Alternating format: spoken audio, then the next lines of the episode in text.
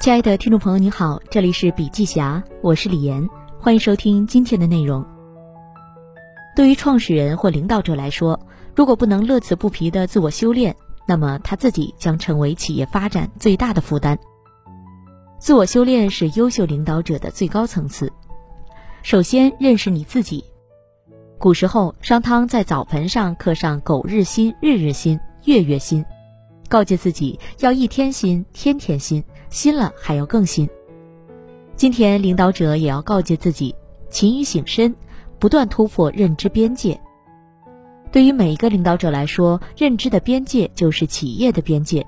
一个优秀的领导者从来不会停止认知的突破，而突破认知的前提就是要深刻的了解自己，认识自己。认识自己并不是一个新命题。据说希腊古城特尔菲的阿波罗神殿上就刻着这样一句话：“人啊。”认识你自己，一个领导者必须要有认识自己的能力，具备良好的自我认知，是一切职业发展和领导力提升的有效保障和前提。这几乎是全球各大商学院的领导力课程和长期致力于管理学和领导力研究的学者们的普遍共识。正如现代管理学大师彼得·德鲁克所言：“你首先要对自己有深刻的认识，不仅清楚自己的优点和缺点。”也知道自己是怎样学习新知识和与别人共事的，并且还明白自己的价值观是什么，自己又能在哪些方面做出最大的贡献。因为只有当所有的工作都从自己的长处着眼，你才能真正的做到卓尔不群。然后现实情况却是，大多数领导者处于开小差的状态，把属于时代的、属于运气的东西当成了自己的能力，更有甚者不自省，更不行动。以至于离优秀越来越远。巴顿将军说：“打仗并不是要打败别人手上的兵器，而是要打败他的灵魂。”企业之间的较量，说到底就是领导者的认知较量。第二，调试你自己。想要成为一个优秀的生长型的领导者，就要在这个时代构筑这样的世界观：一切都可以学习，可以训练，可以调试。张一鸣曾经像驯化算法一样调试自己。张一鸣试过将一天的时间切割成小块儿，精准的去完成时间表中的每一项计划。经过反复的实验，他发现这样做的效果不佳，于是立刻调整实验方向，转而探寻自身专注高效的波峰。这一回，他得出了有效的结论：最好的状态是在轻度喜悦和轻度沮丧之间。高瓴创始人兼首席执行官张磊在《价值》一书中对张一鸣有这样一段描述。别人喜欢调试产品，字节跳动创始人张一鸣喜欢调试自己，把自己的状态调节在轻度喜悦和轻度沮丧之间，追求极致的理性和冷静。在此基础上，为了长远的战略目标，强迫自己学习许多不愿意做的事情。我经常说，懂得延迟满足道理的人已经先胜一筹了。他还能不断进化，这种进化状态是先把最终的目标推得很远。去想最终做的事情可以推演到多大，再反过来要求自己，不断训练和进步。所以，当张一鸣在调试自己的同时，又把公司当做产品一样调试时，我们无法想象这家公司的边界。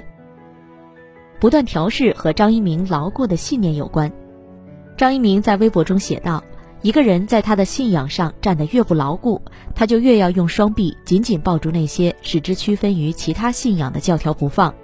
相反，一个人在他的信念上站得越牢固，他就越可以自由地把双手伸向那些与他信仰不同的人。这是弗兰克说过的话。从认识自己到调试自己，是领导者成为优秀领导者的必经之路。陈春花曾提到，领导者最重要的是致力于生长。不是我们今天有多强大，不是我们今天多优秀，是未来我们能不能长起来。陈春花提出了生长的六个要点：你有没有生长的信念？你愿不愿意成为领域的领导者？你能不能吸引你的伙伴？你可不可以建立真正的顾客热情？你能不能真正的作为新生活方式的领军者？你愿不愿意以高度的热情去发展别人？同时，最重要的是让自己可持续，这是我们致力于生长最重要的部分。如何修炼成为一个优秀的领导者？反惰性。张一鸣说：“由于懒惰是万恶之源，所以修炼很多时候就是在克服惰性。如何对抗体力的惰性？逼迫自己运动。张一鸣试图将年龄作为 X 轴，颜值、收入、身体状况等作为 Y 轴，画出人生各项指标变化的函数曲线图。他发现，二十九岁左右通常是体力下降的拐点，于是对体育毫无爱好的他。从今年年初开始，逼迫自己运动，每周至少游泳一次。今天的创业者更多在拿体力和健康换高效，但是创业拼到最好就是拼一个好身体。如何对抗思考的惰性？独立思考，忠于自己的内心。早在2008年、2009年的时候，张一鸣觉得信息实在太多了，但是却离自己想要的信息很远。于是张一鸣一直在思考。用什么方式实现离想要的信息更近的目标？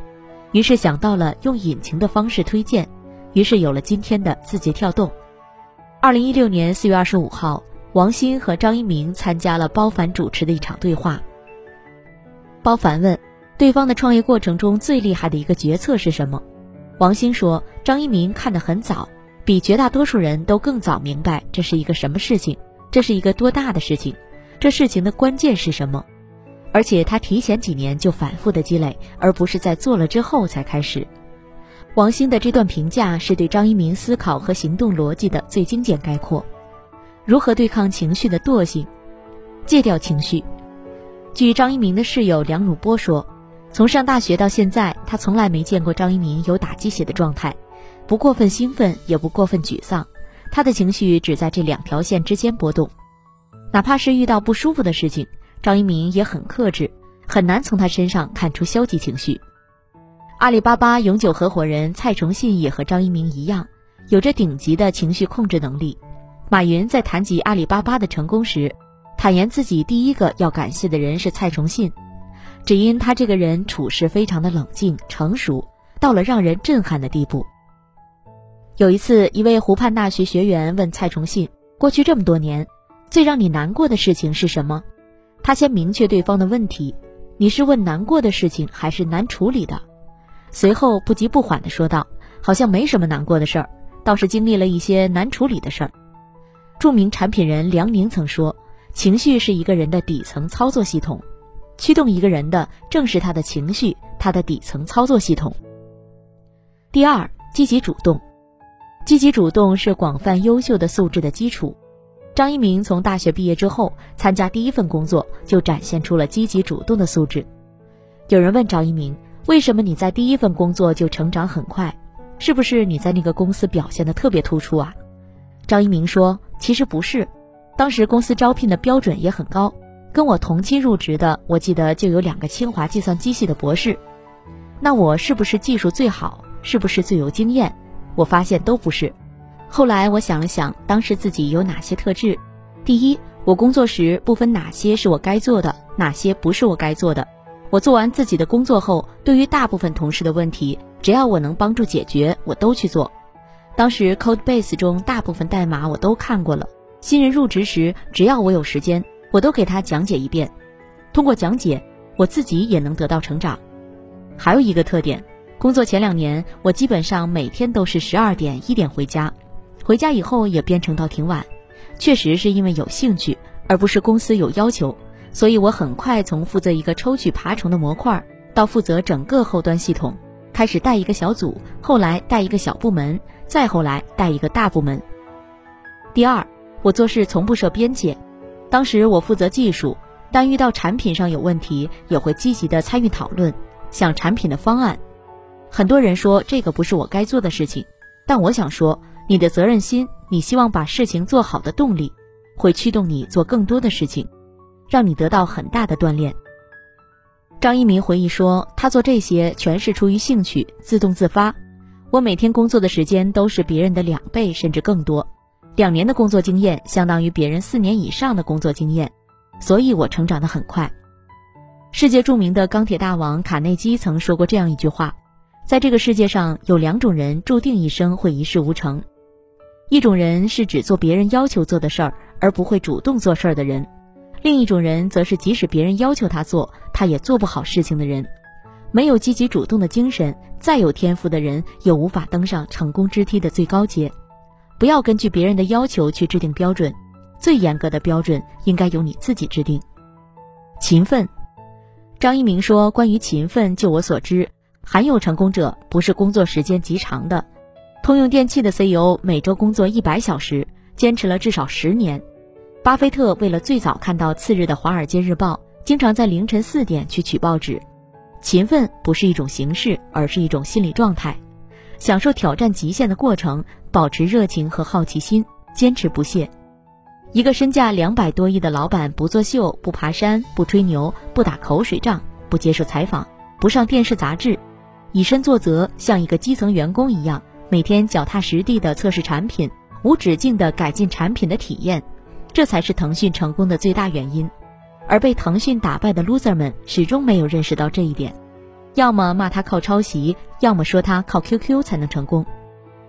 但是领导者的勤奋不是最重要的，优秀的领导者。懂得用勤奋的背影赢得人心，就像稻盛和夫始终奉行的理念：付出不亚于任何人的努力。稻盛和夫说，一般领导者，包括大企业在内，都坐镇后方，指挥战斗，推敲战略战术及经营计划，从而实行经营。然而，当京瓷尚为中小企业时，我便认定自己冲入最前线，以身示范，指挥部下，引领公司前进，这样岂不更好？卓有成效的领导者正是如此。成为伟大，影响伟大。领袖不会培养追随者，领袖培养下一代领袖。作为第三代互联网创业者，今天的领导者们肩负着这样的时代使命：激励员工全力以赴。杰克韦尔奇说：“管理是控制，领导是激励。”作为伟大的领导者，他们的经历来自于锁定组织的更大使命感和远景的能力。超越盈利和收入目标，这些领导者激励他们的团队为更美好的未来而奋斗，并创造一种动员和集中精力的紧迫感。著名管理学家、华为资深顾问吴春波说：“伟大的领导者都是激励大师，更关注人和人性，能够持续地影响其追随者；而平庸的管理者更多的是眼中有事儿，目中无人，最后变成了伟大的个体户。”如今，企业激励员工有很多的方式。但是无论哪一种方式，都必须要先找到员工的内在动力。